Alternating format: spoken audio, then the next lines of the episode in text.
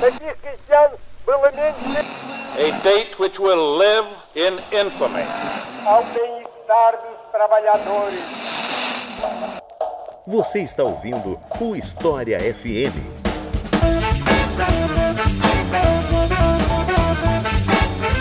Salve ouvintes do História FM, bem-vindos a mais um episódio do podcast do Leitura Obriga História. Eu sou Iclis Rodrigues e hoje vamos falar sobre história como ciência. Um tema que eu já vi render polêmica nas redes sociais muitas vezes. De vez em quando o pessoal vem me perguntar sobre o assunto. E eu achei que já estava na hora de chamar alguém para conversar sobre isso com mais profundidade. Alguém que tem mais domínio sobre o tema do que eu. E para tal, eu convidei o professor Júlio Bentivoglio e eu passo a palavra para que ele se apresente para vocês. Então, Júlio, fique à vontade. Oi, Iclis, tudo bem? Eu sou professor da Universidade Federal do Espírito Santo, do Departamento de História, programa de pós-graduação em História e também pós-graduação em Geografia, e coordeno um laboratório chamado LETS, que é o Laboratório de Estudos em Teoria da História e História da Historiografia. Então é isso, pessoal. Vamos conversar um pouco mais sobre história como ciência e correntes historiográficas depois dos comerciais. Música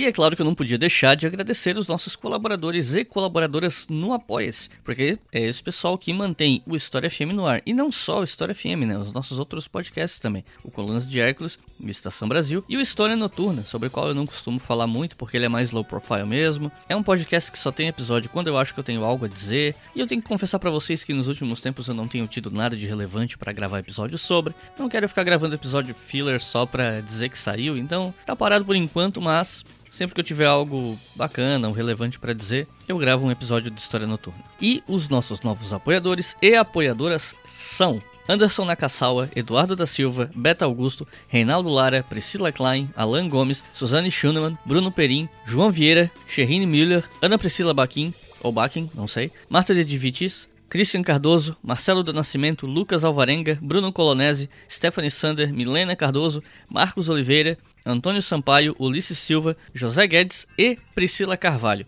Muito obrigado pelo apoio de vocês.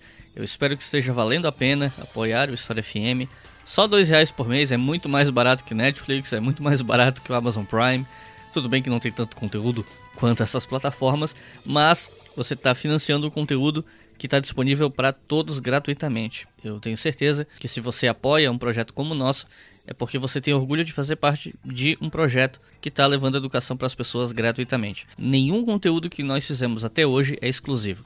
Isso não quer dizer que não possa acontecer no futuro, mas até hoje 100% do que o Leitura Obrigatória produziu em vídeo, podcast, o que quer que seja, sempre foi conteúdo gratuito para todo mundo. Mas esse conteúdo existe porque você apoia. Então, muito obrigado por nos apoiar. E aqueles de vocês que querem fazer parte dos apoiadores e ter o seu nome lido aqui no próximo episódio, basta acessar apoia.se barra e fazer a sua colaboração. Lembrando que, R$ reais ou mais por mês, você ouve os episódios do História FM, do Colunas de Hércules e do Estação Brasil com antecedência. Então corre lá e apoie o nosso podcast.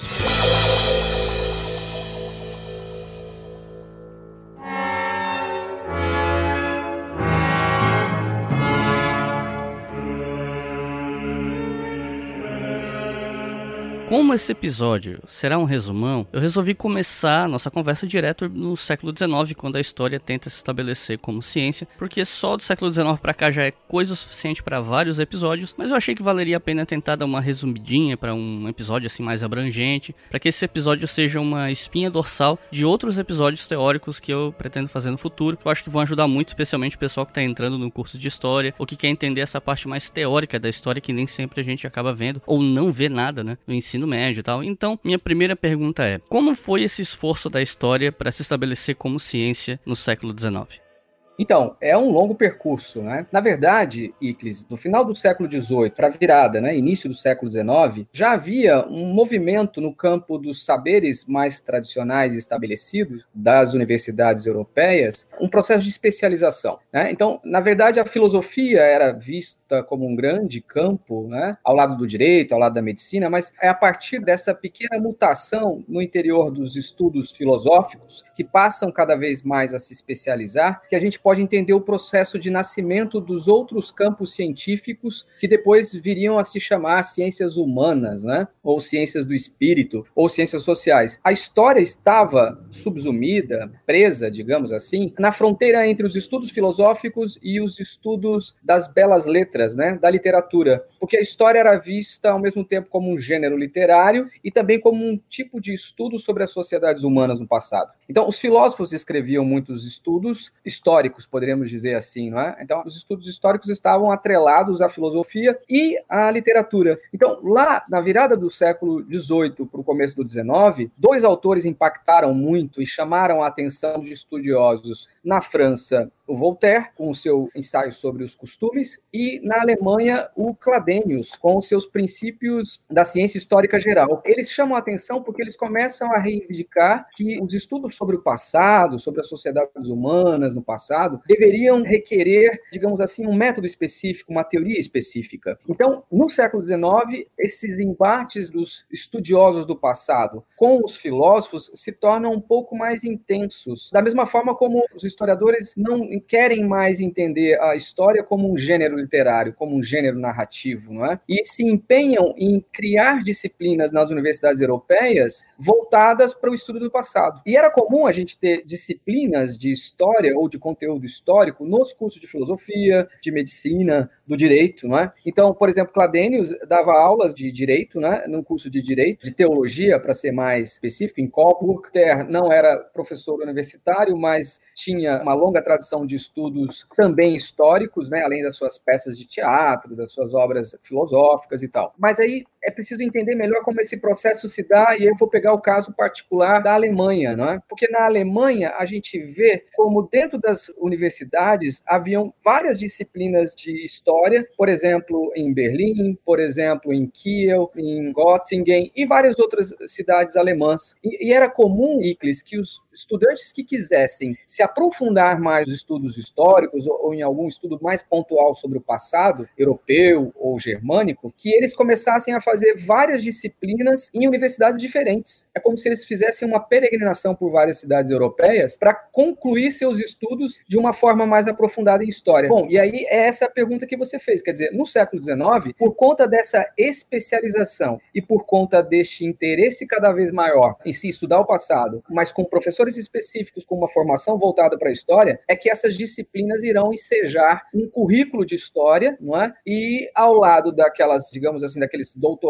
ou daqueles estudos monográficos, essas disciplinas darão curso a que surgissem faculdades especificamente de história, não é? Então, na Alemanha, a gente vê, a partir de 1836, esse processo. E coube a Ranke, né, Leopold von Ranke, um papel importante nisso, não é? E eu chamaria atenção para o seguinte, essa simbiose da história com, particularmente, a filosofia é curiosa, porque na Alemanha daquele período, boa parte dos historiadores eram doutores ou eram especialistas eh, formados no âmbito do direito, no âmbito da filosofia, e lá no 19, cada vez mais, dentro da filosofia, um tipo particular de estudo que vai interessar os historiadores é a filologia, seja a filologia romana, seja a filologia grega. Por quê? Porque são especialistas em textos antigos, em traduções antigas. Então, por exemplo, se a gente pega a historiografia francesa, eles vão dizer e vão falar da importância da diplomática, do Mabillon, não é, no século XVIII, como sendo um precursor do, da crítica documental, da crítica aos documentos. Na Alemanha, essa crítica documental se aproxima mais da hermenêutica e não do direito. E, portanto, é uma técnica que vai se desenvolver cada vez mais, sobretudo com autores como, por exemplo, o próprio Ranke, né? além de Droysen, que vai ter um papel especialíssimo na, na criação da história científica, não é? É? Além de vários outros, como Nieboa, por exemplo, que escreveu uma história romana em dois volumes, que também se especializa nessa crítica documental mais hermenêutica. Então, o método histórico, ou seja, essa história científica do 19, ela está diretamente relacionada com essa crítica documental. Por um lado, embasada na questão da prova, da prova documental, de entender melhor os documentos, diplomas, etc., que seriam as fontes históricas, e de outro lado, com essa intensa especialização dos estudos hermenêuticos e filosóficos filológicos que vão embasar o método científico ou o método histórico.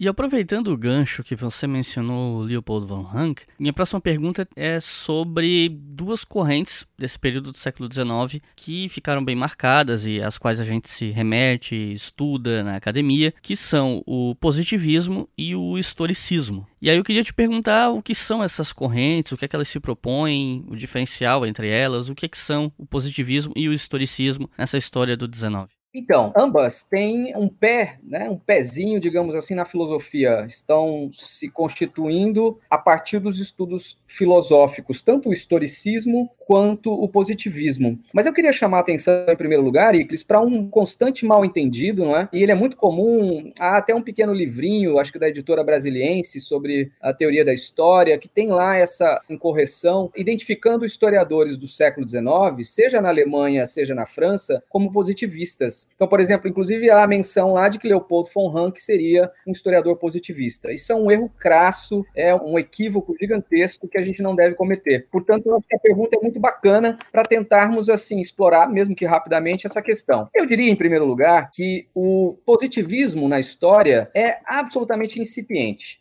ele foi muito mais forte, foi muito mais impactante na sociologia do que efetivamente na história. E a gente poderia pegar o próprio caso francês, no qual o Augusto Comte, com o seu curso de filosofia positiva, influenciará tão somente três historiadores. Então, quem é que na França se declara efetivamente positivista? O Paul Lacombe, o Louis Raufin e o Louis Bourdieu. Então, esses três historiadores se intitulavam positivistas, citavam o Comte na, nas suas notas de rodapé. Os outros historiadores da chamada escola metódica, Gabriel Monod, Langlois, Senhobot, aqueles historiadores mais conhecidos ali da chamada escola metódica francesa, eles não são positivistas. Eles defendem princípios científicos para a história, a objetividade histórica, mas em nenhum momento eles fecham com o programa ou com a agenda kantiana. E essa agenda kantiana, de uma ciência objetiva, positivada, não é? Da neutralidade axiológica, que tem uma perspectiva evolucionista do desenvolvimento das sociedades. Essa filosofia, Iclis, ela guarda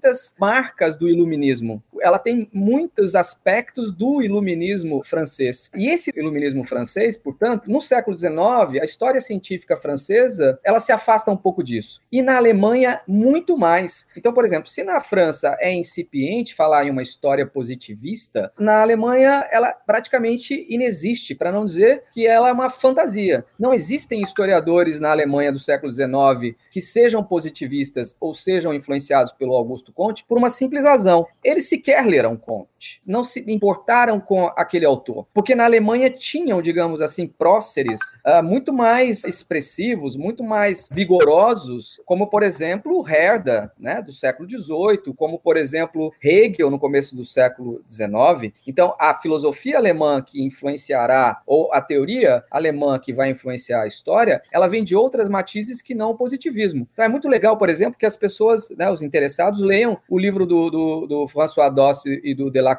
Correntes Históricas na França, porque isso fica muito claro. Não confundir os historicistas alemães com os positivistas franceses, porque eles são diferentes, e também, digamos assim, identificar quem de fato é positivista lá na França, porque na Alemanha não tem. E aí, uma coisa interessante para distinguir um pouco isso é porque na Alemanha o historicismo é uma reação ao iluminismo. Então, veja, enquanto o positivismo guarda similaridades, diálogos né, com o iluminismo, com a filosofia iluminista, o historicismo é uma crítica a esse pensamento, né, que defende que tudo é único, singular e que na história tudo é único, singular e irrepetível, que é preciso entender a historicidade dos problemas, dos fenômenos históricos, usar um método que é o método compreensivo, que é um método particular, específico da área das ciências humanas, absolutamente diferente da, digamos assim, da metodologia positivista de se estudar os fenômenos, que seriam fatos em si, realidades exteriores ao homem e tal, bem diferente. E aí, para fechar, talvez quais são as raízes desse mal entendido, não é, em relação ao positivismo? Eu penso que uma delas, sobretudo na França, é quando lá nos anos 30, sobretudo Lucien Febvre vai chutar cachorro morto. O que é chutar cachorro morto? Ele vai fazer uma crítica aos historiadores antigos da velha história francesa, que ele localiza métodos metódicos que ele chama de positivistas. Então ele usa isso como algo pejorativo, mas para chutar cachorro morto, porque a história positivista, digamos assim, na França já não era tão importante assim nos grandes centros, nas grandes universidades. No caso específico brasileiro, eu acho que o mal entendido chamar historiador de positivista também era um apodo, né, uma crítica, era algo pejorativo, e ele surge sobretudo de uma leitura equivocada de alguns autores marxistas, e eu quero crer, a partir de um livrinho de divulgação do Michel Lovy chamado Ideologia e Ciências Sociais, em que ele vai localizar lá esse historicismo alemão como algo próximo, como algo equivalente ao positivismo, né? Então, aí, de fato, é um grande problema, né? E a gente vê muito isso nos anos 80 e nos anos 90, e essa identificação eu vejo que é muito mais uma preguiça e uma má fé do que efetivamente uma caracterização adequada. E é importante a gente dizer, né? Enquanto que essa história positivista praticamente não existiu e não existe mais, a gente pode dizer que, ao contrário, o historicismo continua vivo, não é? Então, depois de autores como Humboldt, Ranke e Droysen, que são uma tríade sagrada, e aí passando pelo final do século, sobretudo com Meinecke, a gente vê que ainda hoje há historiadores alemães historicistas contemporâneos, né, como Koselleck e Rüsen, e ao mesmo tempo em outros lugares a gente vai ver ah, estou esquecendo do Gumbrich, né? De algum modo tem lá suas, suas, zonas de contato com o historicismo. Em outros lugares do mundo, por exemplo, nos Estados Unidos, o Stephen Greenblatt, que é um extraordinário historiador, e, por exemplo, no Brasil, o Sérgio Buarque de Holanda, Zé Honório Rodrigues, Manuel Luiz Salgado Guimarães, é? que são também, digamos assim, afeiçoados a essa tradição historiográfica. E aproveitando que você é, mencionou esse livrinho e mencionou o marxismo, minha próxima pergunta era justamente sobre isso, né? Que uma das outras correntes intelectuais da época e era o marxismo e o método marxista por excelência é principalmente o materialismo histórico, dialético, que é muito mais uma metodologia multidisciplinar ou interdisciplinar do que necessariamente algo específico da história. E aí eu queria te perguntar, assim, em termos mais gerais, como funciona a análise histórica materialista? Né? O que é que ela, no que é que ela se diferencia do que veio antes? O que é que, o que, é que é a marca, né, digamos assim? Bacana, boa pergunta. Também é uma teoria e um paradigma. O marxismo, de fato, é um paradigma histórico que nasce no século XIX. A gente está falando, você mencionou aí, três grandes correntes teóricas do século XIX, eminentemente oitocentistas: o positivismo, mais especificamente no caso francês, e o marxismo e o historicismo, mais exatamente do cenário germânico, né, do contexto alemão. A concepção marxista da história defende algo muito simples, que a história é sim um conhecimento científico científico, que pode ser objetivamente verificável na realidade histórica, nos fenômenos históricos, a partir de documentos, a partir de vestígios, e que a história tem um motor, que ela tem uma lei geral, universal de funcionamento, que é a luta de classes. E isso é bem diferente do historicismo alemão, que estuda particularidades, que estuda e procura especificidades históricas, como se cada sociedade histórica exigisse uma compreensão dentro da sua própria lógica, dentro das suas próprias regras. Então, dificilmente haveria uma lei universal que pudesse explicar o funcionamento de toda e qualquer sociedade. Além do que, o historicismo é muito mais idealista, digamos assim, pensando em forças históricas, princípios históricos atrelados ligados a ideias, a fenômenos transhumanos, a, para além do homem. No caso do marxismo, não. O homem é a centralidade, é o problema, digamos assim, geral da história. É conhecer o homem, como que o homem se forma, como que ele se constitui,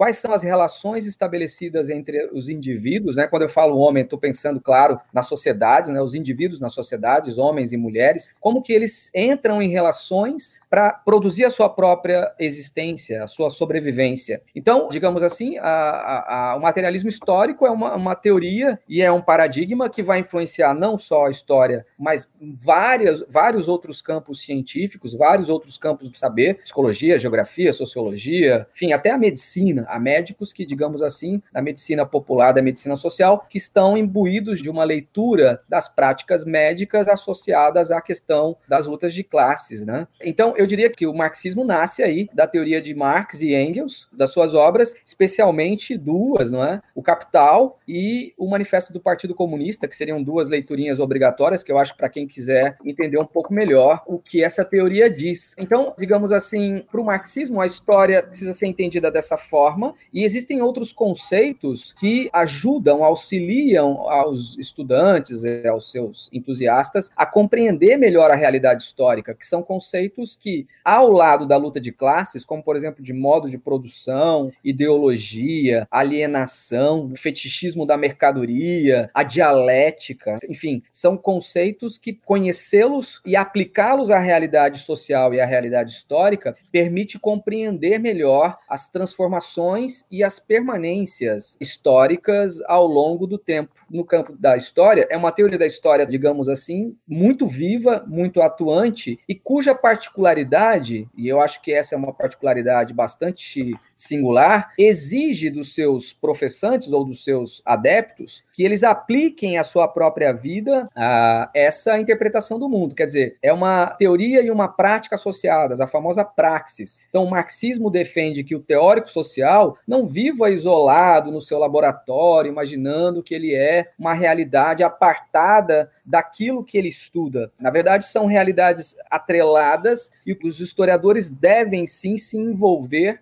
nas questões históricas do seu tempo. Inclusive, é uma coisa que a gente pode até voltar no final, mas eu acho interessante essa questão do que você colocou do marxismo ver a história como ciência, porque depois a gente tem aquela definição popperiana de ciência do método científico que aparece em certa medida para desqualificar o marxismo como um proponente de uma ciência humana, né? E conversando com colegas de outras áreas, especialmente da biologia, me parece ser relativamente comum entre eles a perspectiva de que a definição popperiana é um tanto quanto ultrapassada, né? Mas isso é uma coisa que eu quero voltar no final, quando a gente for falar dessa coisa da cientificidade ou não da história, porque mesmo dentro da história muita gente rejeita essa perspectiva, então rola um certo conflito, né? Mas voltando um pouco aqui, tentando ter um fio da meada cronológico para o pessoal que está ouvindo poder acompanhar melhor, queria voltar, você mencionou o Lucien Febvre, né? E aí a gente não tem como falar sobre esse assunto sem passar pelo que se convencionou a chamar de escola de Zanardi, que algumas pessoas, até mesmo que fazem parte dessa tal escola, dizem, ah, não é bem uma escola, escola tal. E tem um debate em torno disso, né? Surge, na verdade, como uma revista, no fim, se não me engano, 1929, agora não lembro a data exata. Pessoal que está ouvindo esse podcast, se quiser saber mais detalhes sobre ela, pode procurar um vídeo chamado O que é Escola do Zanal lá no meu canal, Leitura Obriga História, no YouTube. Mas, logicamente, que eu não vou esperar que as pessoas assistam esse vídeo para compreender. Então, para que a gente consiga dar uma noção para quem está ouvindo o podcast, eu te pergunto o que foi essa primeira geração das escolas do Zanal? O que, que é essa revista Anal? Por que, que ela se torna um paradigma? O que, que é Escola de Zanello?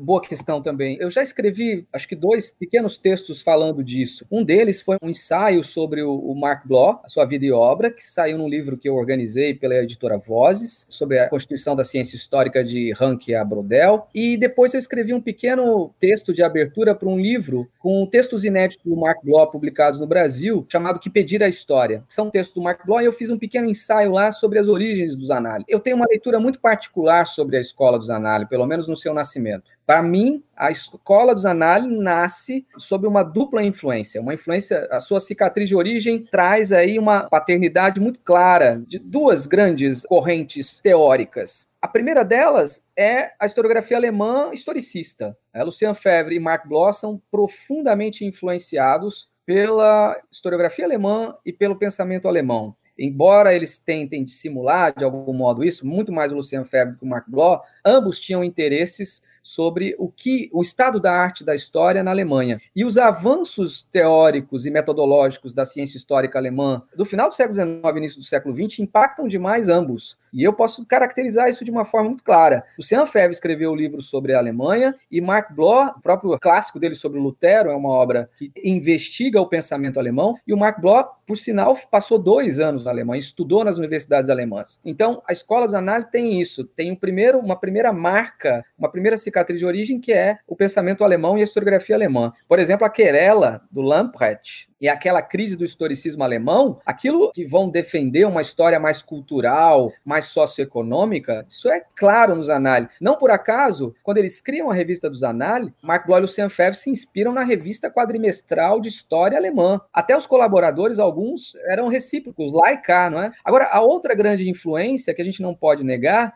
é a Henri Bert, o trabalho de Henri Bert, a revista de síntese, né, a revista de síntese do Henri Bert, que era próximo do Lucien Febvre, depois eles rompem, inclusive, e o que, que o Henri Bert defendia? Uma interdisciplinaridade e tentar estabelecer sínteses históricas para fugir, digamos assim, de análises mais factuais, mais incipientes, mais de história administrativa, por exemplo, no campo da história. Então, a, tanto essa historiografia alemã quanto a síntese proposta por Henri Bert estão no radar de Marc Bloch e Lucien Febvre quando criam a revista dos Análises. E é interessante porque eles tentaram criar a revista dos Análises antes de 1929, mas aí não conseguiram colaboradores, a revista não deu muito certo. Eles convidaram o Henri Pirenne, que é um historiador belga, para ser o editor da revista, ele não aceitou, não é? E aí o projeto ficou atrasado por alguns anos, mas o Marc Bloch e Lucien Febvre, que haviam se conhecido na Universidade de Estrasburgo, não é? Eles juntaram lá um time de colegas, de parceiros, dentre eles o Maurice Halvach, e aí eles se tornarão colaboradores da revista a partir de 1929. Então, a meu ver, fala-se muito da inovação dos análises, de fato há inovação, mas a gente tem que entender em história que as ideias estão no ar, que as mudanças, a, os avanços teórico-metodológicos, eles acontecem num determinado lugar ou simultaneamente em lugares diferentes e que há diálogo, que há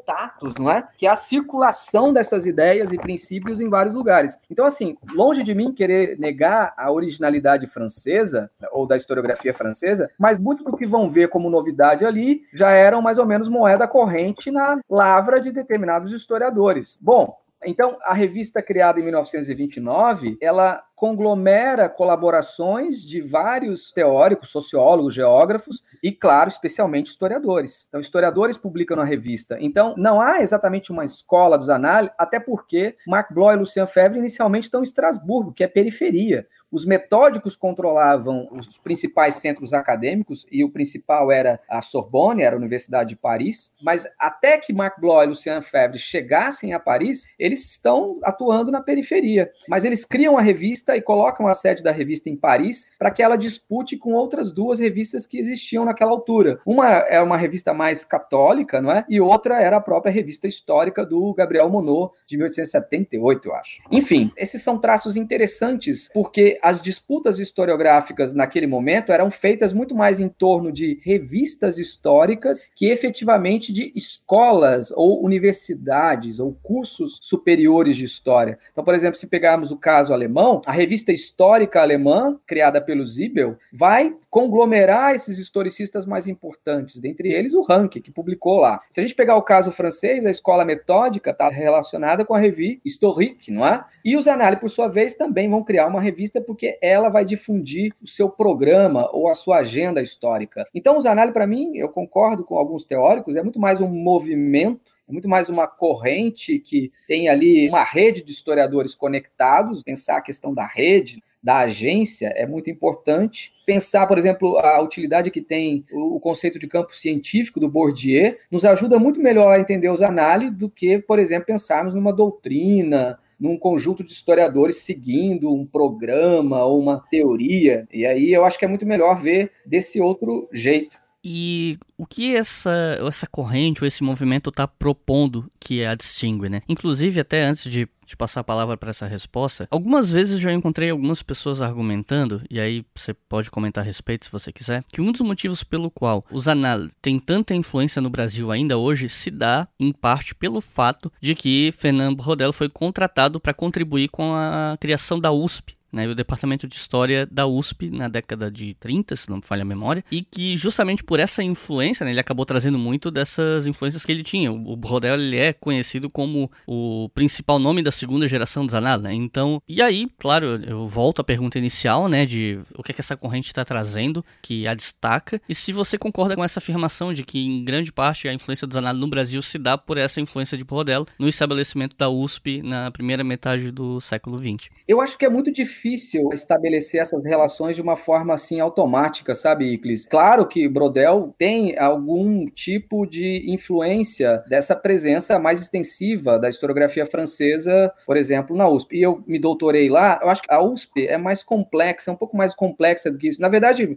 quase todas as universidades brasileiras são um pouco mais complexas do que isso, não é? Sim, Por sim. quê? Porque dentro dos departamentos de história, você tem ali professores e pesquisadores que estão bebendo e estão lendo e dialogando com traduções historiográficas distintas, com correntes teóricas distintas, não é? Então, por exemplo, dentro do departamento de história, não só na USP, mas, por exemplo, no Rio de Janeiro, na UFRJ, na Federal Fluminense, você vai ter ali historiadores marxistas com diferentes, digamos assim, simpatias por correntes teóricas marxistas, né? então alguns vão mais para New Left, outros continuam seguindo um marxismo mais ortodoxo, mais tradicional, enfim, outros um marxismo mais heterodoxo hoje em dia, né? lendo autores que fazem uma aproximação de Marx com Foucault. É muito complexo falar dessa influência automática graças a Brodel. Até porque, digamos assim, na Universidade de São Paulo, já em meados dos anos 40, a gente tem ali historiadores tradicionais que seguem um pouco o paradigma metódico, ou, digamos assim, a metodologia metódica de trabalho. A gente tem já historiadores marxistas e próximos de Caio Prado Júnior. Você tem ali historicistas, como vai ser o caso, por exemplo, Sérgio Buarque de Holanda. Então é muito plural.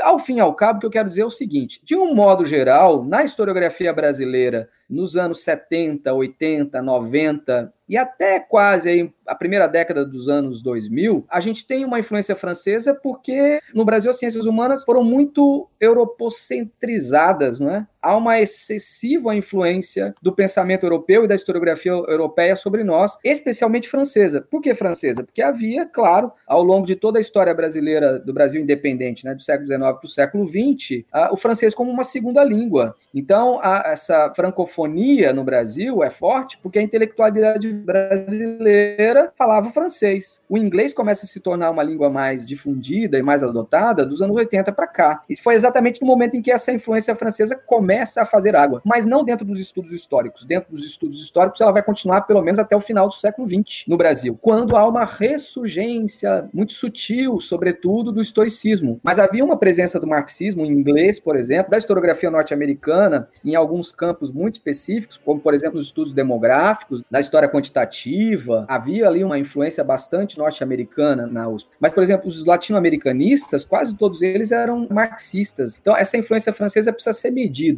Agora, um outro aspecto, Wiclis, que eu acho que é um problema que a gente precisa repensar, é que as editoras brasileiras, durante muito tempo, investiram maciçamente na tradução de autores franceses e inundaram o mercado editorial brasileiro de obras inspiradas na historiografia francesa, não é? Uma outra questão interessante, só para fechar, que também acho que tem a ver com isso, é que no final dos anos 70 e ao longo dos anos 80, o, pelo fato de nas escolas brasileiras muitos estudantes serem alfabetizados na segunda língua com o francês, naturalmente, quando eles estavam no curso superior e queriam fazer um doutorado fora do Brasil, para onde eles iam? Em especial para a França. Então, vários historiadores brasileiros se doutoraram na França porque tinham o francês como uma segunda língua que aprenderam no ginásio. Nos anos 80 para cá, começaram a ir mais para os Estados Unidos, por exemplo, como é o caso do Zé Murilo de Carvalho, dentre vários outros. Acho que o caso do Zé Murilo é emblemático final dos anos 70, começo dos 80, ele vai fazer, acho que é final dos anos 70, vai fazer o seu doutorado nos Estados Unidos. O que mostra o quê? Que mostra que começa a haver uma mudança nesse sentido.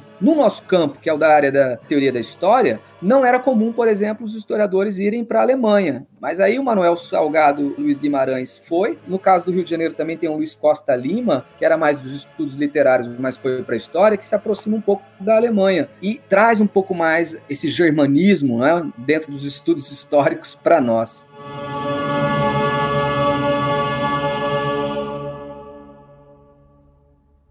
Você está ouvindo o História FM.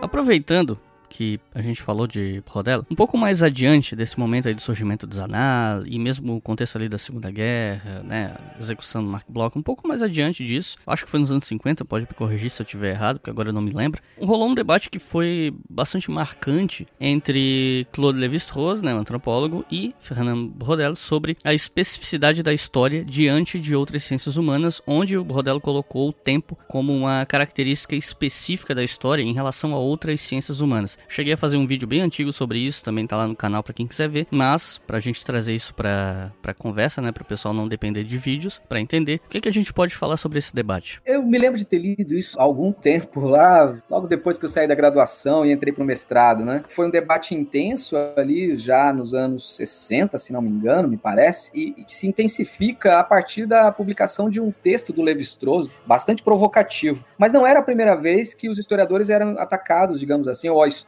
era atacada pelas ciências sociais. Né? A primeira vez foi com o Zimian, François Zimian, quando criticou os ídolos dos historiadores, o ídolo cronológico, o ídolo político e o ídolo do individual ou dos indivíduos né, da história. E essa crítica do Zimian, por exemplo, a gente falou no primeiro bloco da primeira geração dos Anali, ela influenciou muito, digamos assim, aqueles jovens historiadores franceses a reverem um pouco mais o modo como eles escreviam a história, né, que antes era mais factual, era muito história política, guerra, batalha, figuras notáveis e tal, e que isso vai mudar para uma história mais social, uma história com pegadas de economia, né, estudos econômicos, de estudos até psicológicos, como era o caso do Lucian Fevre, e eu acabei não mencionando lá na resposta o que, que mudou, né, o que, que tinha de novidade naquele programa do Mark Bloy e do Lucian Fevre. No programa deles havia isso, quer dizer, aproximar a história das outras ciências sociais, mas fazendo com que a história tivesse uma preeminência. Então, era um diálogo em que a história tinha uma liderança organizando os outros saberes e conhecimentos que vinham dessas ciências vistas como auxiliares. Esse é o grande problema que vai impactar na crise do Zimian, e que foi uma, uma, uma crítica feita lá na, na, nas primeiras décadas do século, né? dos anos 10, dos anos 20, que foi bem intenso. Agora, o Levi-Strauss, 40 anos depois disso, novamente faz uma crítica muito contundente. O que, que ele criticava em particular? Ele criticava o fato de que a história, ela, para ser uma história que estuda a mudança, não é? que estuda eventos, ela necessita da descrição.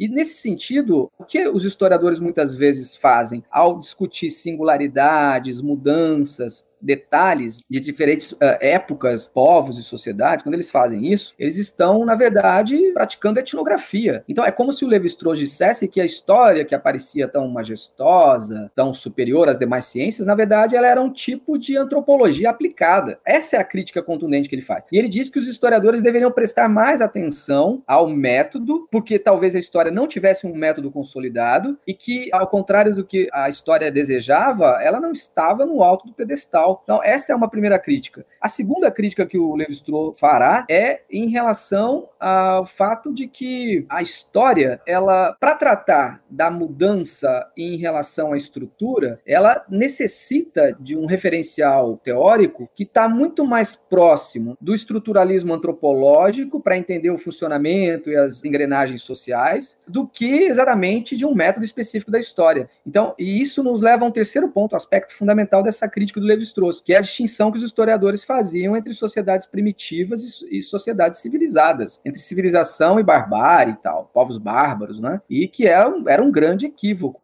E esse mal entendido, de fato, havia em algumas obras históricas e na lavra de muitos historiadores, inclusive importantes. Então, acho que Levi-Strauss vai ao ponto, né? Ele faz críticas muito contundentes em relação à questão da mudança, que seria a sincronia e diacronia, em relação ao método histórico, que para pensar as estruturas, as durações, carecia de dialogar com a antropologia e não dialogava, e segundo ele, os historiadores não tinham um método claro, porque o que eles praticavam era uma etnografia, não é? E eles deviam resolver um pouco esse preconceito em relação aos povos primitivos. E para não dizer que a crítica ficava aí, segundo o ilustre antropólogo francês, não é? há uma outra questão importante, que é a leitura que os historiadores faziam do tempo e da evolução ou das transformações humanas ao longo da história era europocêntrica. Então, isso é muito interessante para nós, porque o Levi-Strauss critica o europocentrismo histórico daquela historiografia francesa de Brodel e afins. Então, para ele, isso era uma questão, que é medir o mundo pela régua da Europa. Então, ele antecipa a crítica que, por exemplo, o pós-colonialismo fará logo depois, e, sobretudo, começando na antropologia francesa. Então, é muito interessante a gente observar o quanto que essa crítica tem de atual. Então, o Levi-Strauss contrapõe, por exemplo, o conhecimento de uma estrutura inconsciente antropológica, que é estudada pela etnologia, a esse conhecimento diacrônico e superficial dos fatos da história, que é outra questão bacana da gente poderia pensar, não é? Enfim, Brodel recebe esses ataques e ele vai usar a mesma estratégia que a primeira geração dos análises fará com seus críticos, que é tentar cooptar, que é tentar incorporar os críticos à agenda, aos eventos, aos institutos de pesquisa controlados pelos historiadores. Então, essa foi a estratégia. O Rodel convidará, por exemplo, o Levi-Strauss a publicar na Revista dos Análises, se não me engano, ele publica um artigo. Só que aí o Rodel, claro, vai escrever uma resposta a essas críticas, que é o célebre texto A Longa Duração, que eu acho que é leitura obrigatória para todos os estudantes, uma obra-prima, em que ele vai tentar fazer essa distinção entre evento e estrutura e pensando o tempo como um dos principais ingredientes da análise historiográfica. Que aí o tempo e a historicidade podem ser lidos a partir de camadas ou a partir de fluxos ou ritmos distintos. A longa duração, que seria um tempo imóvel, o tempo curto dos fatos, dos acontecimentos cotidianos e o tempo médio das conjunturas. Esse texto é um texto muito interessante porque vai renovar um pouco os estudos históricos e, claro, marcará uma aproximação da história com a antropologia, que na terceira geração dos análises com Jacques Legoff, Jacques Legoff vai chamar a história de antropologia histórica. E saindo um pouco da França e agora migrando um pouquinho para Inglaterra, eu queria te perguntar um pouco sobre esse marxismo inglês da segunda metade do século XX. Escola de Birmingham, por exemplo. Me parece seguro dizer que, até certo ponto, esses historiadores desse contexto britânico marxista, eles vêm trazer algum tipo de renovação para o campo marxista e muitos desses trabalhos se tornaram muito influentes, né? Muitos desses sujeitos, como Thompson, inclusive tem um episódio inteiro sobre Thompson aqui no podcast para quem quiser ouvir, uh, Raymond Williams, Eric Hobsbawm, marxistas ingleses, nem sempre da história, mas majoritariamente, que tiveram, né, trabalhos muito influentes. E aí eu te pergunto, o que é que esses sujeitos estão trazendo de novo, ou de renovador, ou de interessante que ajudou a enriquecer o debate historiográfico no século XX? Eu penso que de algum modo essa nova esquerda inglesa, ou esses historiadores marxistas ingleses ali dos anos 50 dos anos 60, fazem algo semelhante ao que a teoria crítica dos famosos teóricos da escola de Frankfurt na Alemanha farão, que é aproximar a análise social dos fenômenos culturais, é pegar a cultura como um eixo, como um nó que articula, não só articula, mas que também expressa as relações humanas, os fenômenos históricos, a organização das práticas, do próprio pensamento. Eu entendo que essa nova esquerda inglesa, de forma muito parecida com a teoria crítica, e claro, pensando aqui as múltiplas diferenças que cada um dos pensadores terá nessas duas correntes, eles fazem uma aproximação com a cultura, os fenômenos culturais, que de algum modo eram vistos para os marxistas tradicionais, para o marxismo vulgar, como uma superestrutura, como um reflexo das condições de produção, dos fenômenos econômicos. E o que eles fazem é mostrar com vigor que há uma dinâmica própria dos eventos e dos fenômenos culturais que, por sua vez, vez influencia as relações sociais e as relações produtivas, as relações econômicas. Quer dizer, a cultura não é uma mera expressão da sociedade, das práticas sociais, ela não é um subproduto, ela também é um agente, não é? ela também exerce uma força histórica. E eu acho interessante, e de novo eu vou fazer uma conexão com os periódicos, com as revistas históricas. Quase todas as correntes historiográficas, como eu disse anteriormente, estão associadas muito mais a revistas do que efetivamente a universidade ou a um historiador em particular. O mesmo ocorre com essa nova esquerda, com esse marxismo inglês, que se reúne num periódico novo, que surgiu da fusão de dois periódicos anteriores, né? Havia o New Reasoner e a Left Review. A fusão dos dois, se não me engano, em 1959, cria a revista New Left. E é ali nessa revista New Left que você mencionou alguns nomes de historiadores e de cientistas sociais ingleses, é ali que eles vão publicar, como Christopher Hill, Perry Anderson, Thompson, Hobsbawm, Raymond Williams. Então, são figuras que vão frequentar um pouco esse periódico. O que, que eles trazem de novo? Qual é a novidade? Eu acho que, em primeiro lugar, romper com esse marxismo vulgar, aproximar essa análise, essa leitura social das práticas culturais. Então, por exemplo, o Thompson, quando vai falar do surgimento da classe operária inglesa, ele vai por outro viés, com outras fontes, com outros documentos, né? E aí, uma outra questão associada a isso é inverter a história. É uma história que passa a olhar para os de baixo, para as pessoas comuns, para a sociedade mais geral, e não é uma história mais da elite, não é uma história de heróis, não é uma história de próceres. Então, a gente vê essa mudança nítida, né? O Christopher Hill também vai um pouco nessa esteira. Agora, são autores muito complexos, muito sofisticados, e eu acho que demandaria um tempo para a gente falar aqui melhor de cada um deles. Né? A obra, por exemplo, do Perry Anderson em relação às linhagens do Estado absolutista, a transição do feudalismo para o capitalismo, são obras extraordinárias. Thompson a mesma coisa, tem livros extraordinários, um especialista no século XVIII, o Hobsbawm com a sua quadrilogia, não é que abarca o século XIX o século XX, e que eu acho que o Hobsbawm de todos eles, embora seja um grande historiador, um teórico fantástico. Eu penso que ele guarda muito vestígios da historiografia convencional, tradicional. Ele é mais factual né, nos seus textos. Ele tem um problema com a indicação das referências, de onde ele extrai toda aquela massa de informações. Ele é um pouco desleixado com esses cuidados teóricos, metodológicos, de fazer essas notas de rodapé, mas é um historiador extraordinário absolutamente obrigatório para todos nós. Então, no caso brasileiro, a tradução desses autores também estimulou o desenvolvimento de uma história social fantástica, com nomes extraordinários. Então, a aproximação com essa historiografia marxista inglesa vai renovar a historiografia brasileira, e não só marxista, mas a historiografia como um todo, colocando novos objetos, trazendo metodologias novas de pesquisa. Foi muito importante nos anos 80 e nos anos 90 esse diálogo com a nova esquerda britânica. E aproveitando que você mencionou sobre essa questão do homem comum, da história vista de baixo, um outro movimento que surge na Itália tem alguns pressupostos que flertam com essa mesma ideia, que é a microhistória italiana. Né? Eu já fiz um vídeo também sobre microhistória no canal, entrevistando o Giovanni Levi. Mais uma vez, né, repito, não vou pedir que o público dependa dos vídeos para compreender, então eu te peço para explicar um pouco para a gente o que é essa microhistória italiana, né? O que é esse esse método, esse movimento, enfim.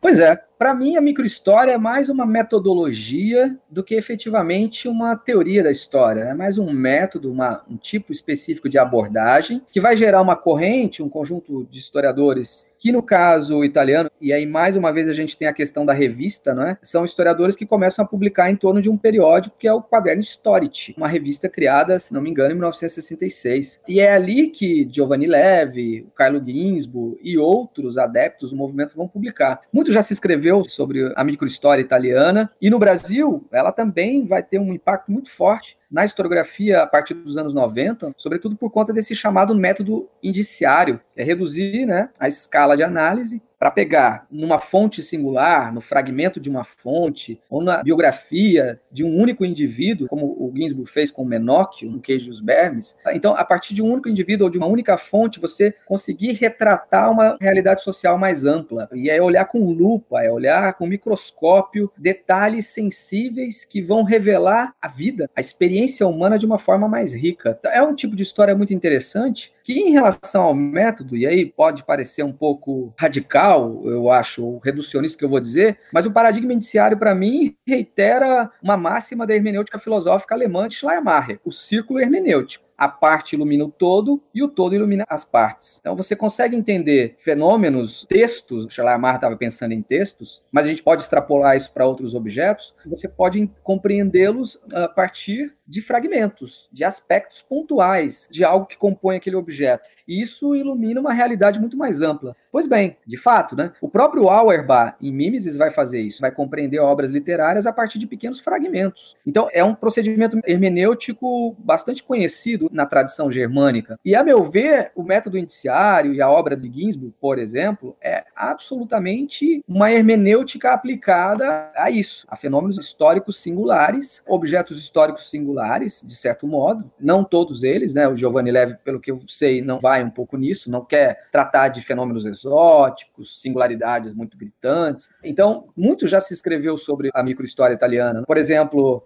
a, a, sua análise histórica, que é muito etnográfica, que lembra muito a descrição densa do Clifford Geertz, não é? Talvez influência dos estudos culturais do Bakhtin, do Mikhail Bakhtin, pensando a sociedade a partir da circularidade, né? pensando a cultura a partir da circularidade. Então, muito já se escreveu sobre a microhistória italiana. Eu gostaria de agregar isso, quer dizer, o que eles fazem é aplicar a hermenêutica filosófica alemã.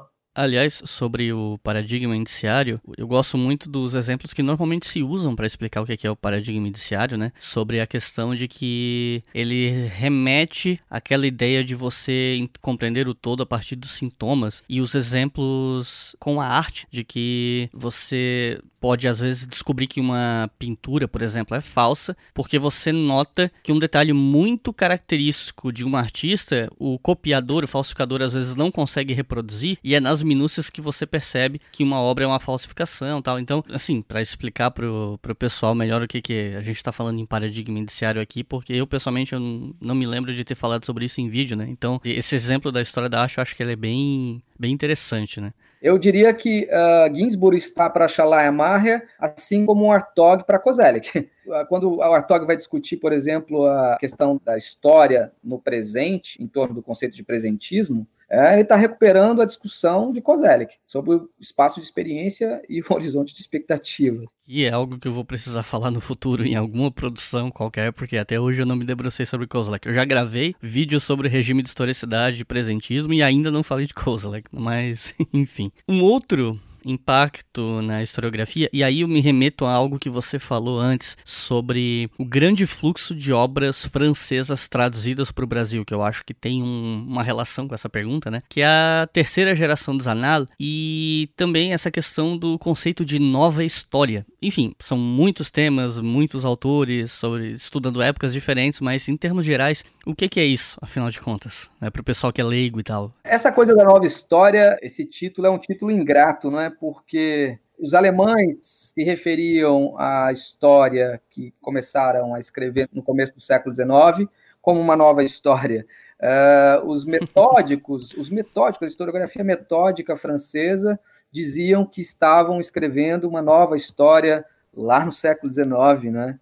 É, no começo do século XX, a gente vai ver no Brasil também alguns historiadores, a gente pode pegar o próprio caso emblemático do Farhagen, falando que, né, de algum modo, estou escrevendo uma nova história, uma história, né? Então, é, é, um, é, um, apodo que aparece muito, e eu acho que esses adjetivos mais complicam a nossa compreensão do que facilitam. Mas há, há inovação. É óbvio que essa terceira geração da chamada escola dos análises traz consigo algumas inovações. Mais uma vez, eu insisto, essa nomenclatura se vincula muito mais ao periódico, à revista, então, no caso, o Legoff e outros dirigindo a revista dos análises, do que efetivamente a uma universidade específica, embora o peso da Sorbonne e o impacto da presença desses professores no Collège de France seja significativo. Esse conceito de nova história parece slogan publicitário às vezes, marketing para vender livro. E curiosamente, as traduções desses autores da nova história francesa, vinculados à terceira geração dos análises, as traduções eram mais ou menos simultâneas. O livro saía na França, um ou dois anos depois, tinha uma tradução brasileira, diferentemente de outras traduções historiográficas que a gente aguardou anos, às vezes décadas, para o livro aparecer. É o caso do Kozelek, por exemplo, né? cujo livro demorou demorou 20 ou 30 anos, política e crise, para sair, e eh, depois o futuro passado, tantos anos mais. Não é?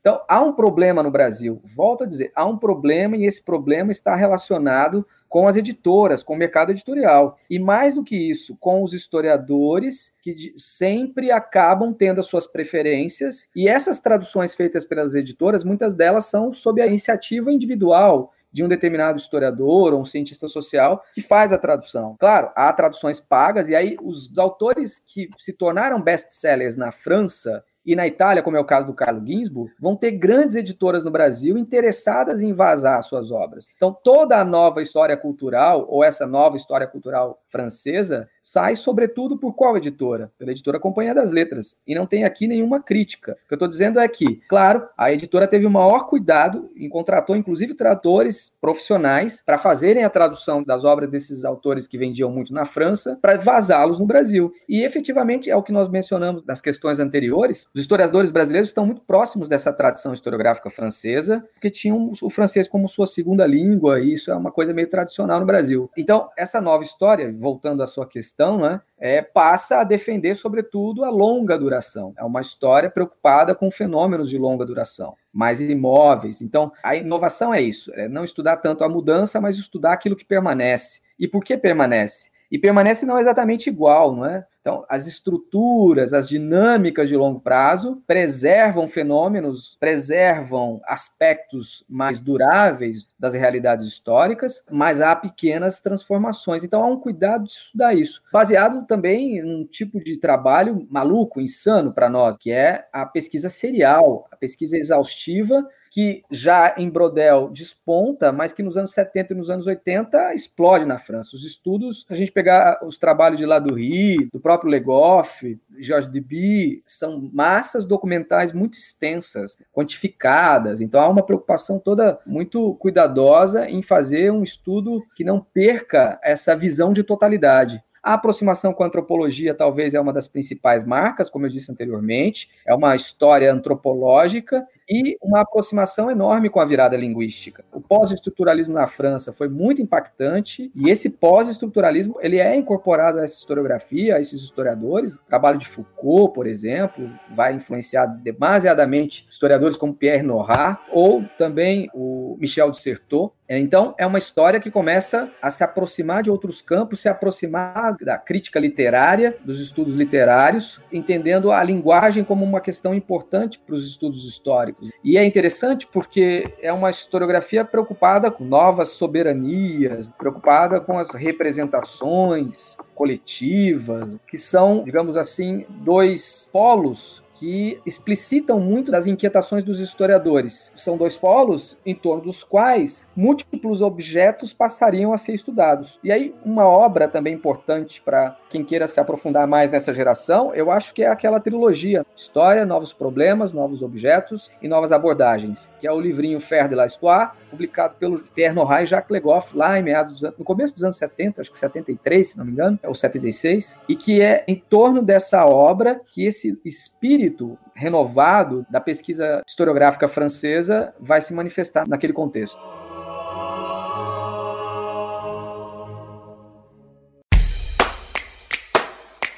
A campanha do Leitura Obriga História, além de financiar o canal no YouTube, mantém esse e diversos outros podcasts de história no ar. A partir de R$ reais por mês você financia todos eles e a partir de R$ reais você pode ouvir a maioria deles com antecedência. Então acesse apoia.se barra Obriga História e colabore para manter todas essas iniciativas educacionais gratuitas no ar.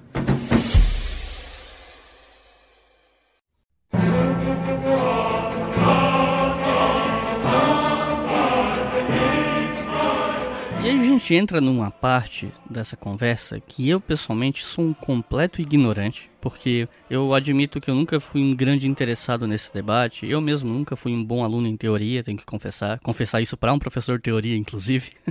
Mas é um debate crucial dentro da área de teoria da história e que é um debate sobre o qual eu já vi muitas rusgas, muitas opiniões muito divisivas dentro do campo da história, que é a entrada, né, esse surgimento do tal pós-estruturalismo, muitas vezes associado à noção de pós-modernismo. Então eu te pergunto, o que, que é esse pós estruturalismo e por que, que ele suscita tanta, às vezes até repulsa por parte de outras vertentes da história, não todas, mas de algumas, né? Por que, que existe esse conflito, né? E, se for possível responder também, qual é a diferença entre pós-estruturalismo e pós-modernismo, né? Por que, que eles não são a mesma coisa, já que esses termos às vezes são usados com certo trânsito como se fossem sinônimos, né? Enfim, são muitas perguntas, mas é basicamente isso.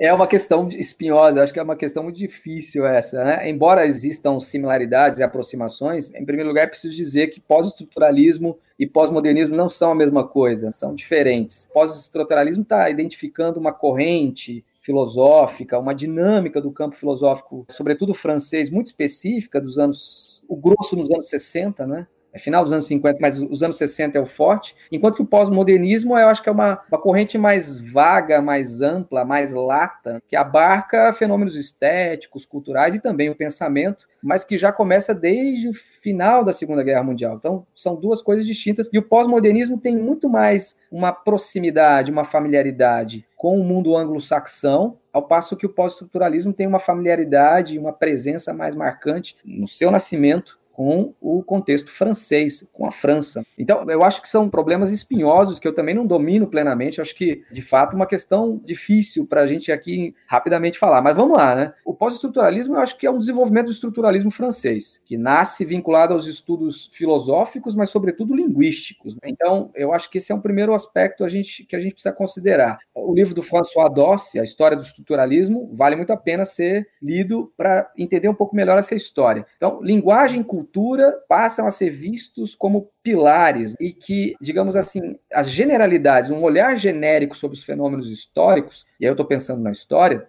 então, entender movimentos macro, grupos, sociedades, coletividades, começa a se tornar um problema, por quê? Porque a aproximação dos estudos de linguagem e cultura mostram que a subjetividade é um elemento importante e é um gradiente de diferença no interior dos fenômenos históricos. Mas voltando, o pós-estruturalismo então nasce lá na França, sobretudo com figuras como Deleuze, Roland Barthes, Jacques Derrida, e, em especial, Michel Foucault, que é o mais conhecido dos historiadores, né, porque escreveu trabalhos voltados para a história, e eles levaram a crítica ao estruturalismo à última potência. Quer dizer, eles nascem dentro do pensamento estruturalista e vão romper com ele porque fazem esse pensamento avançar. O grande problema que se colocava em relação aos sujeitos ali daquele momento era como pensar essa referência que nós precisamos fazer ao mundo exterior, conectando com os sentidos, com os significados. Então, a filosofia francesa, o pós-estruturalismo francês, mostra que há um afastamento, um estranhamento entre as palavras e as coisas, para a gente pegar aqui o célebre título do livro do Michel Foucault. Não é? Então, as palavras e as coisas, elas não estão coladas, as palavras não são um decalque das coisas, não representam as coisas. Então, isso levou a uma crise das metas narrativas. Isso leva a uma crise, porque o pós-estruturalismo denunciou os excessos dessa razão generalizante e que ignorava a subjetividade. E a partir daí, esses teóricos vão começar a ver as fissuras,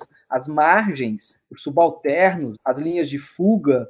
Então, é um movimento bastante interessante do pensamento europeu, sobretudo francês. Agora, já a pós-modernidade está associada mais a, aos debates estéticos, inicialmente no âmbito da filosofia da arte, e, claro, da cultura, né, os fenômenos culturais. Então, que, digamos assim, surge sobretudo inicialmente nas artes plásticas e na arquitetura. Acho que uma obra que é emblemática nesse sentido é O Fim da Arte do Arthur Danto, crítico de estética e de arte norte-americano. Então, o pós-modernismo, para mim, é um movimento muito mais estético e cultural e que começa a ser pensado pela academia, por teóricos, nas artes plásticas, depois na literatura e depois no cinema e depois vai para a música. Então, essa é, digamos assim, a pós-modernidade desse pós-modernismo estético, assim. Porque o que, que o Arthur Danto diz? Ele diz que o modernismo morreu, esgotou as suas energias revolucionárias e que os fenômenos estéticos do seu tempo, contemporâneos, ou seja, os fenômenos estéticos dos anos 60 para cá, já não seguem mais a agenda modernista, por exemplo, em relação à representação, a aproximação do real com o discurso ficcional ou representação estética. Então, rompe-se essa necessidade de representar o real de uma forma equivalente, idêntica, semelhante. Então, nas artes plásticas, esses movimentos são muito intensos. Você vai ganhar o cinema com a estética do jogo, do acaso, da esquizofrenia, de narrativas não mais lineares. Então, o pós-modernismo está preocupado com esse esgotamento da modernidade. Já o pós-estruturalismo não tem exatamente a ver com isso, entende, Pelo menos no meu modo de entender a questão. Então, eu gosto de pensar a pós-modernidade, por exemplo, na história, como uma crise da narrativa moderna da história, com uma crise da chamada história disciplinar aquela história ciência, que vai encontrar a verdade, que tem métodos científicos imutáveis ou que garantem com segurança a produção do conhecimento. Então, a meu ver, há essas afinidades explícitas do pós-modernismo e do pós-estruturalismo, e mais do que isso, essa aproximação de ambos é bastante útil para a gente entender os fenômenos do nosso tempo e o modo como a história analisa os fenômenos do nosso tempo e analisa os fenômenos do passado. Por fim, eu diria que esse pós-estruturalismo foi decisivo para fazer uma crítica também do pensamento dominado pelo continente europeu, ou de uma história dominada pela Europa, controlada pela Europa. Então, graças ao pós-estruturalismo, a gente pôde fazer uma crítica a essa preeminência europeia na história e no pensamento. E, inclusive, como eu tinha comentado na pergunta, eu às vezes vejo uma certa rejeição bastante forte ao pós-estruturalismo por parte de colegas e tal. E aí eu queria saber, não apenas né, em termos objetivos, mas se você quiser falar também a partir de um viés um pouco mais opinativo também, sobre o porquê que se dá essa rejeição forte ao pós-estruturalismo por parte de algumas vertentes, alguns profissionais. O que, é que você teria a dizer sobre isso? Eu acho que isso foi intenso durante um certo tempo, porque se calcava a esses intérpretes pós estruturalistas essa pecha de serem pós-modernistas e que, portanto, eram críticos da história, ou que, digamos assim, expunham ou tentavam criar artificialmente fragilidades ao conhecimento histórico. Porque, ao dizer que um dos aspectos fundamentais do pós-estruturalismo é dizer que tudo é linguagem, tudo passa pela linguagem. A linguagem é o veículo que traduz o mundo, traduz essas experiências, que produz o pensamento. Então, ao fim e ao cabo, tudo é linguagem. Tudo tem uma existência, vai dizer o Roland Barthes, meramente linguística. A história tem uma existência meramente linguística. Então, dizer que tudo depende do texto, é textualidade para existir, de fato é algo muito radical e que coloca, digamos, um certo receio naqueles teóricos mais afeiçoados à materialidade. Então, não por acaso, boa parte dessa crítica aos pós-modernos ou aos pós-estruturalistas, no caso da teoria da história brasileira, vai ser feita por historiadores marxistas, porque é como se os pós-estruturalistas ou pós-modernistas colocassem em risco a cientificidade da história, duvidassem da cientificidade da história, quando na verdade não se tratava nada disso, né? Em absoluto. Então, então, por exemplo, a gente vai ver essa crítica muito contundente, muito clara no Ciro Flamarion Cardoso. Um outro impacto muito forte na historiografia veio de algo que já foi mencionado, e aí eu vou dar um passo para trás aqui, cronologicamente falando, que é para falar sobre o giro linguístico. Faz bastante tempo que eu tô para gravar um episódio só sobre isso. Na verdade, ele só não aconteceu ainda porque eu não consegui parar tudo que eu tenho que fazer da minha vida para me aprofundar um pouco sobre o assunto para bolar um roteiro decente. E também, né, o fato de que vai ter um episódio no futuro não exime de poder comentar sobre isso aqui, até porque, como eu disse, esse episódio eu quero que ele seja uma espinha dorsal para outros episódios episódios no futuro para ir aprofundando o debate sobre teoria, historiografia, que eu acho que vai ajudar muito, especialmente o pessoal da graduação, assim. eu me lembro dos meus tempos de graduação e eu, eu penso, putz, teria me ajudado muito se eu tivesse acesso a isso naquela época. Então, bom, vamos lá. Giro linguístico, né? Para falar desse assunto, é muito difícil não tocar, para não dizer impossível, né? Não tocar no nome do Hayden White. E aí eu te pergunto o que foi esse giro linguístico. Bom, eu ia perguntar também sobre detratores do Hayden White, mas acho que dá para deixar isso para a próxima pergunta, né? Então, o que, que foi o, o giro linguístico exatamente? Então, a virada linguística está associada a esse pós-estruturalismo, né? o pós-estruturalismo francês. O giro linguístico que ocorre lá nos anos 60, nos anos 70, e que no Brasil chega, mas chega um pouco tardio, talvez. As novidades francesas nem sempre chegam tão rapidamente aqui, mas é a defesa ao fim e ao cabo, de que a linguagem é um elemento decisivo para se compreender os fenômenos históricos. Estou pensando aqui no nosso caso particular, do giro linguístico pensado para a história. Então, assim, a linguagem, a textualidade, a ficcionalidade presente nos discursos, né? o, aquilo que é explícito e aquilo que é implícito no interior dos textos, a proximidade ou não dos textos com a realidade, se os textos são capazes de capturar ou não a essência ou a verdade do real, de uma prática, de um sujeito. Então, ao fim e ao cabo, o giro linguístico traz para nós o problema da interpretação, o problema e a importância que a interpretação histórica tem, que a leitura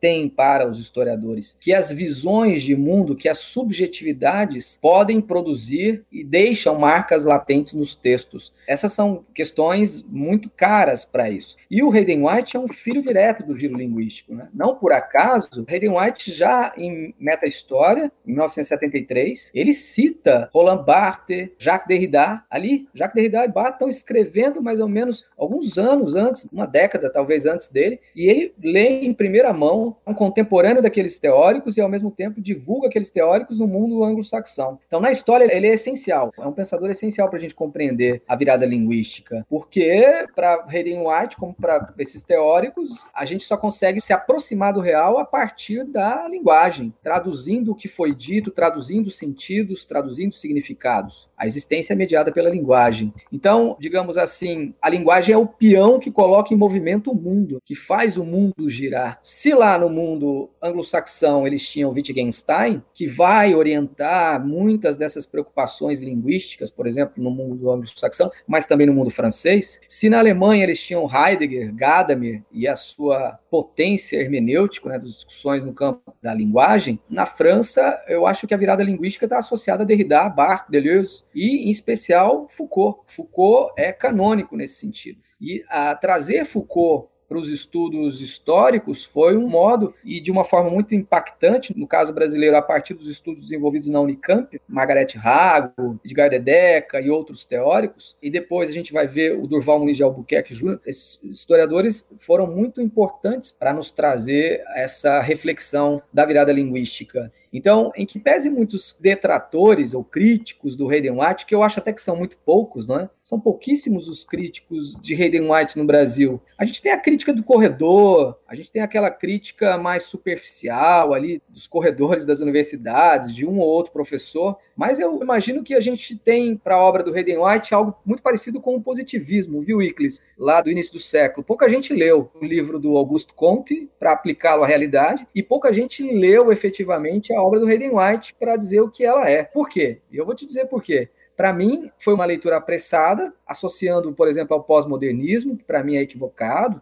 e às vezes até uma certa má fé. Veja só, ao passo que a gente tem poucos autores fazendo essas críticas mais ou menos pontuais ao Hayden White, no exterior, o que a gente vê é o contrário. A gente vê a criação de uma verdadeira corrente historiográfica, que é o narrativismo, a partir de discípulos e disseminadores de Hayden White. Então, eu vou pegar aqui duas revistas, a Rethinking History e a History in Theory, são duas revistas que existem em grande medida em função de debates que nasceram em torno do pensamento de Hayden White. Então, não fosse ele, a gente não teria figuras como Kay Jenkins, Munslow, Eva Domanska, Frank Anke Smith, só para ficar em alguns, né? Me parece, e me corrija se eu estiver errado, que a crítica eh, ao Hayden White que mais ressoou, de certa forma, pelo menos aqui no Brasil e pude ter contato, veio de um texto do Carlo Ginzburg, certo? Que, que a gente até já mencionou aqui para falar de microhistória. Você quer comentar a respeito dessa, dessa crítica, desse texto?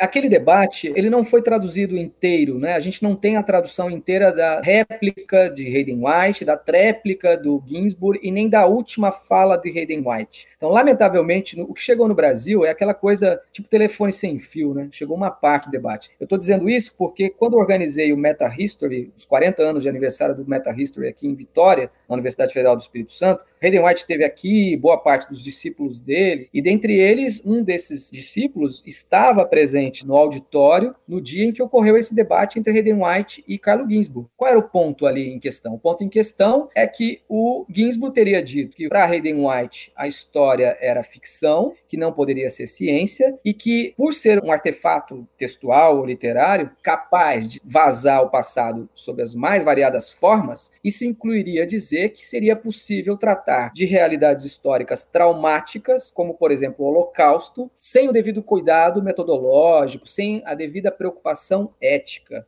Então, histórias que, por exemplo, pudessem fazer uma apologia ao nazismo ou histórias que poderiam relativizassem, digamos assim, o Holocausto. E Hayden White em nenhum momento disse isso. Então, na, nas respostas que ele dá a Carlo Ginsburg, ele faz uma distinção, que eu acho que a gente deve falar disso daqui a pouco, numa pergunta específica. Ele faz uma distinção muito clara do que foi a obra dele e quais eram as suas preocupações. As críticas ao Hayden White, eu acho que elas são um pouco equivocadas, porque vejamos, qual é a proposta do Hayden White? Em primeiro lugar, ele diz que o conhecimento histórico ele é produzido a partir de duas dimensões. Uma que é uma dimensão da pesquisa empírica e a outra que é a dimensão da escrita, da elaboração de um texto, que as obras históricas são textos escritos sobre o passado. A segunda questão é que os historiadores usam estruturas de elaboração de enredo, ou seja, eles contam a sua história sem muitas vezes terem consciência de que forma ou quais são os estilos que estruturam esses enredos. E o terceiro aspecto é que ele diz que o passado real, concreto, vivido, e a história não são a mesma coisa e não se equivalem, são coisas distintas. Então, o que o Hayden White está dizendo é, eminentemente, que a história tem um aspecto da pesquisa empírica, científica, que ele não trata, e a outra, que a história tem uma dimensão textual, porque ela é um artefato literário. Então, é essa a incompreensão que muitos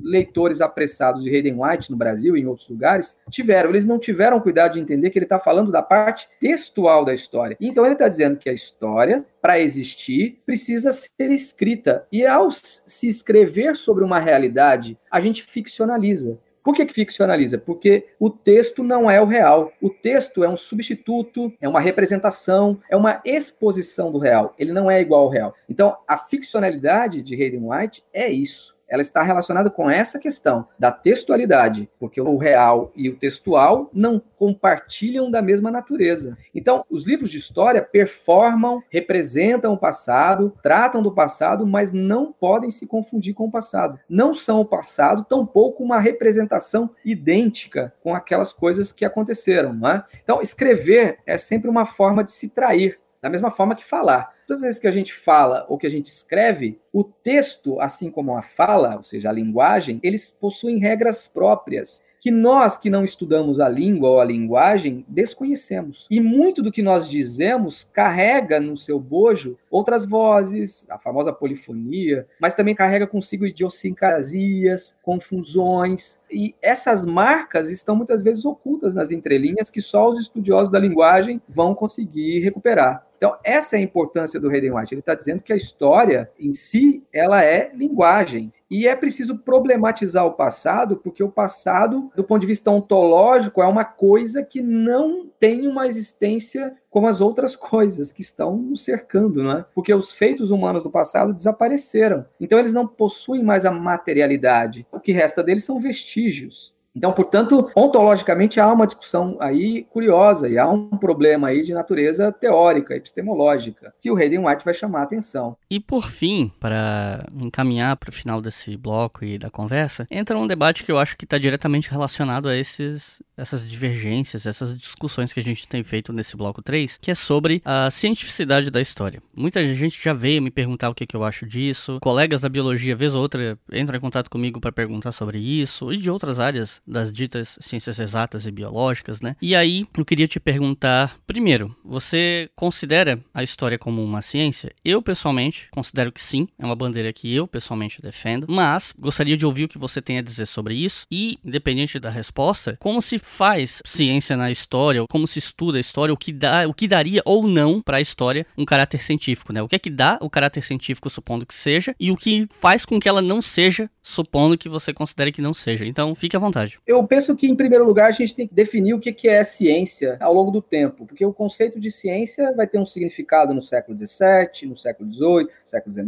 no século XX, no século XXI. Com pequenas variações, as práticas científicas e as definições do conceito de ciência, no meu entendimento, elas mudam. A prática científica ou as práticas científicas são em si realidades históricas, historicamente, podem ser historicamente determinadas. E nesse sentido, eu penso que nós fazemos ciência na história história da mesma forma que os outros cientistas fazem ciência em seus campos. A história é uma prática científica, ou seja, ela é um conhecimento científico, cientificamente orientado e que, digamos assim, segue regras e procedimentos de validação, de certificação e de construção muito parecidas com os outros campos. Os historiadores têm as suas teorias, os seus métodos, têm um objeto de estudo ou objetos de estudo no passado ou no passado recente, abordagens, usamos uma bibliografia de teóricos ou de obras correlacionadas com os nossos problemas de investigação, temos objetos e conhecimentos já muito validados, muito consagrados, campos, domínios, outros ainda em construção, outros sendo aperfeiçoados, revistos, uma longa e interminável história, uma marcha de construção, de revisão, de confirmação de princípios. Eu penso que praticamente todas as outras ciências fazem isso. A física faz isso. Há uma física antes de Newton, uma depois de Newton. Há uma mecânica antes de Galileu, uma mecânica depois de Galileu. Há uma mecânica recente do século XXI, diferente da de Galileu. Há uma física einsteiniana, há uma física pós-einsteiniana. Então, todos os campos científicos avançam, se transformam, revêem postulados. Então, seria uma bobagem imaginar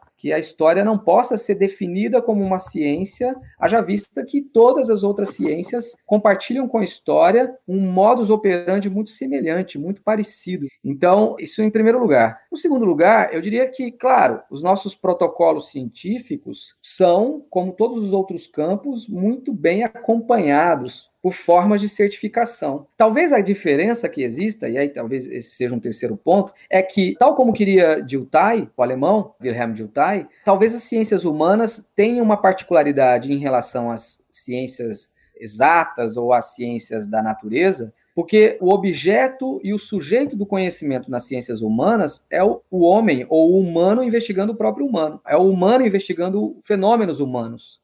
Enquanto que nas demais ciências eh, seria o humano ou o homem, a mulher, investigando realidades exteriores ao homem né? A pedra, no caso da geologia, o átomo, no caso da física, são realidades estranhas, não próximas do humano. Então, essa distinção entre as ciências humanas e as ciências naturais é bastante interessante porque elas teriam métodos distintos, não é? O método científico experimental das ciências naturais, que podem, por exemplo, reproduzir em laboratório, em situações controladas de laboratório, fenômenos para construir leis gerais, então isso seria um pouco diferente nas ciências humanas. Não porque as ciências humanas não possam ter seus laboratórios para investigar seus materiais, porque nós temos espaços que estudam os documentos, que analisam os documentos. As datações de carbono 14, por exemplo, elas certificam datas aproximadas de determinados materiais. Então, nos estudos históricos da antiguidade, mesmo da Idade Média, a despeito de ser uma ciência meramente humana,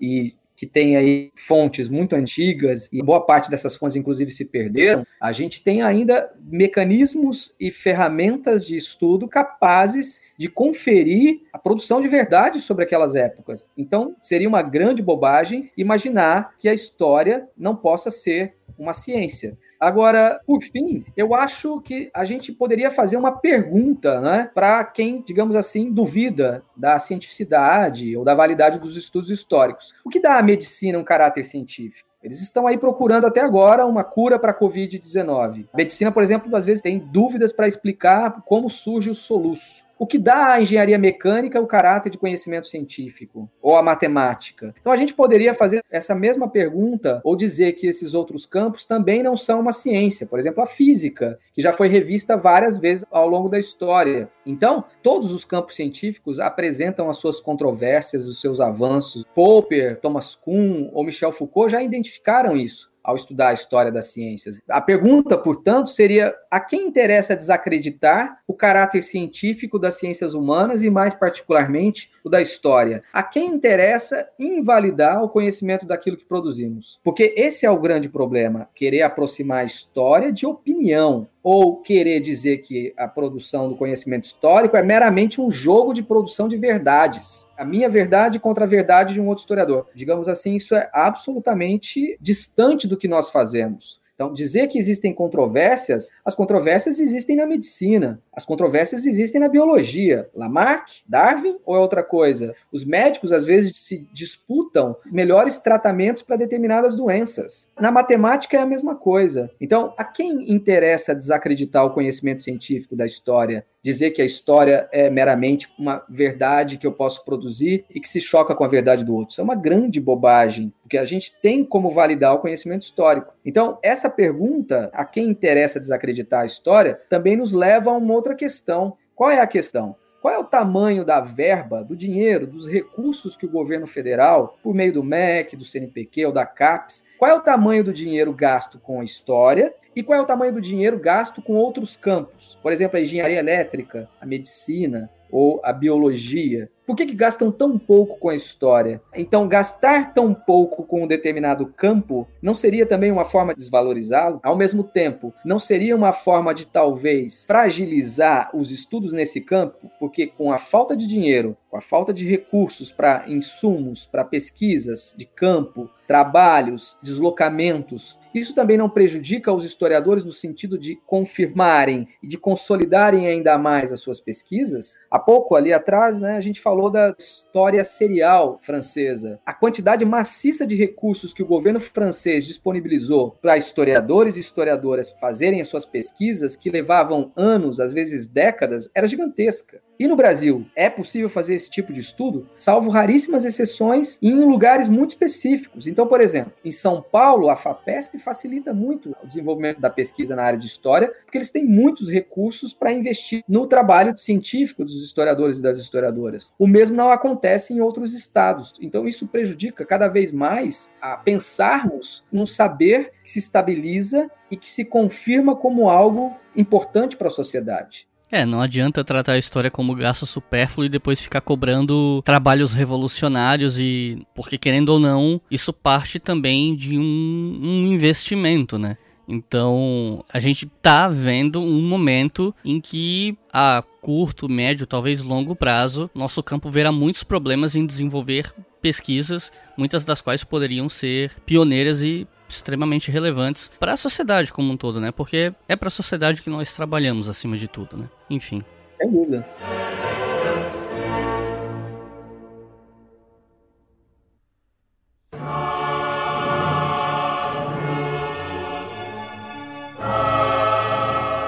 Então é isso, pessoal. Antes das, dos agradecimentos, recomendação de leitura, eu só queria avisar vocês que estão ouvindo que fazer esse episódio foi um grande desafio, porque condensar tantas correntes historiográficas, tantas escolas, tantos debates em um único episódio é um desafio enorme. Foi difícil escrever esse roteiro. Estou extremamente agradecido que o Júlio topou esse desafio, porque é, é efetivamente um desafio. Imagino que para muitos que não são é, iniciados no campo da história, alguns conceitos, alguns nomes podem ficar um pouco confusos. Talvez seja aquele episódio que o pessoal vai ter que voltar a ouvir mais de uma vez, mas é a natureza do objeto desse episódio. É que de fato esses debates historiográficos são complexos. Eu já admiti várias vezes, não só nesse episódio, mas em outros lugares, que eu nunca fui muito bom nisso. Então eu entendo a responsabilidade, né, de debater ter tanta coisa em um episódio só, mas eu peço a vocês que tenham um pouco de paciência com aquilo que não entrou ou aquilo que a explicação ela foi um recorte, porque são temas que eventualmente vão reaparecer aqui no História FM no futuro. Então, aviso dado. Quero muito agradecer a todo mundo que ouviu até o final e quero agradecer principalmente ao Júlio por ter topado. Isso aqui já é um episódio que eu já quero gravar desde o ano passado. Levou todo esse tempo para sair justamente pela dificuldade que é falar sobre tanta coisa. E eu passo a palavra pro Júlio fazer as considerações finais e recomendar aí um, dois, até três livros sobre o assunto para quem quer começar a estudar tudo isso que a gente comentou aqui. Se é que é possível recomendar tão poucos livros para tanta coisa, né? Mas enfim, livros sintéticos que deem um pontapé inicial para o pessoal que está ouvindo esse episódio. Bom, Eclis, eu que queria agradecer, né? Gostaria de agradecer a você pelo convite. Também, claro, me desculpar se porventura aqui na no espaço de tempo que a gente tinha, se ficou algo de fora, mas a gente se coloca à disposição dos colegas, dos ouvintes aí para se quiserem continuar esse diálogo por outros canais, será um prazer poder falar um pouquinho mais sobre a teoria da história. Enfim, e em relação às sugestões, muita coisa bacana para indicar, né? Mas eu ficaria com algumas obras. Deixa eu ver. Eu acho que o primeiro, talvez, é um livro grande, não vai dar para lê-lo assim numa sentada rápida, mas eu acho que é um livro que tem está ali. Tem, tem, praticamente tudo que é importante para você começar a entender o campo da teoria da história e dessas correntes históricas, que é o livro organizado pelo François Dossi, pelo Christian Delacroix e pelo Patrick Garcia, chamado As Correntes Históricas na França, cuja tradução brasileira acho que é de 2006. Acho que esse livro é um livro importantíssimo, é um livro grande, mas que tem praticamente tudo. Mas tem praticamente tudo em torno dessa historiografia francesa. Então, ele é importante porque, claro, parte daquela historiografia que foi canônica e influente no mundo inteiro e nos ajuda a entender um pouco a nossa própria história. O segundo livro que eu indicaria é o do Hayden White, meta-história. Então, por que, que eu estou indicando esse livro? Porque boa parte dos debates contemporâneos sobre o narrativismo, sobre os limites da representação histórica, são questões que ele colocou lá naquela obra de 1973, que foi traduzida no Brasil nos anos 90 pela EDUSP. E acho que um outro livrinho, e aí esse é um livro mais de divulgação histórica que não deixa de ser importante, não deixa de ter discussões densas, é o do Zé Carlos Reis, História e Teoria. Livrinho excelente, eu acho que ele é de 2004 ou 2002, se não me engano. Teve várias edições e apresenta, digamos assim, um estado bem próximo das discussões havidas em relação à historiografia ali da virada do século XX para o início do século XXI. Então é isso, pessoal. Muito obrigado por terem ouvido até o final. Não se esqueçam de seguir o nosso Twitter, HistóriaFM, com FM maiúsculo. Vocês podem ouvir o História FM além das plataformas em historiafm.com, então vocês podem usar o site para recomendar o podcast para os seus amigos. Lá tem todos os podcasts que nós produzimos. Tem também o História Noturna, o Estação Brasil, o Colunas de Hércules e qualquer outro episódio que a gente produzir no futuro, vocês vão encontrar em historiafm.com ou leituraobrigahistoria.com. Não se esqueçam, esse podcast é financiado pela nossa campanha no Apoia-se e se você quiser colaborar a partir de R$ reais por mês, você já ajuda a manter esse projeto educacional gratuito no ar e a partir de R$ reais por mês, vocês recebem os episódios com antecedência. Então é isso, muito obrigado e até a próxima.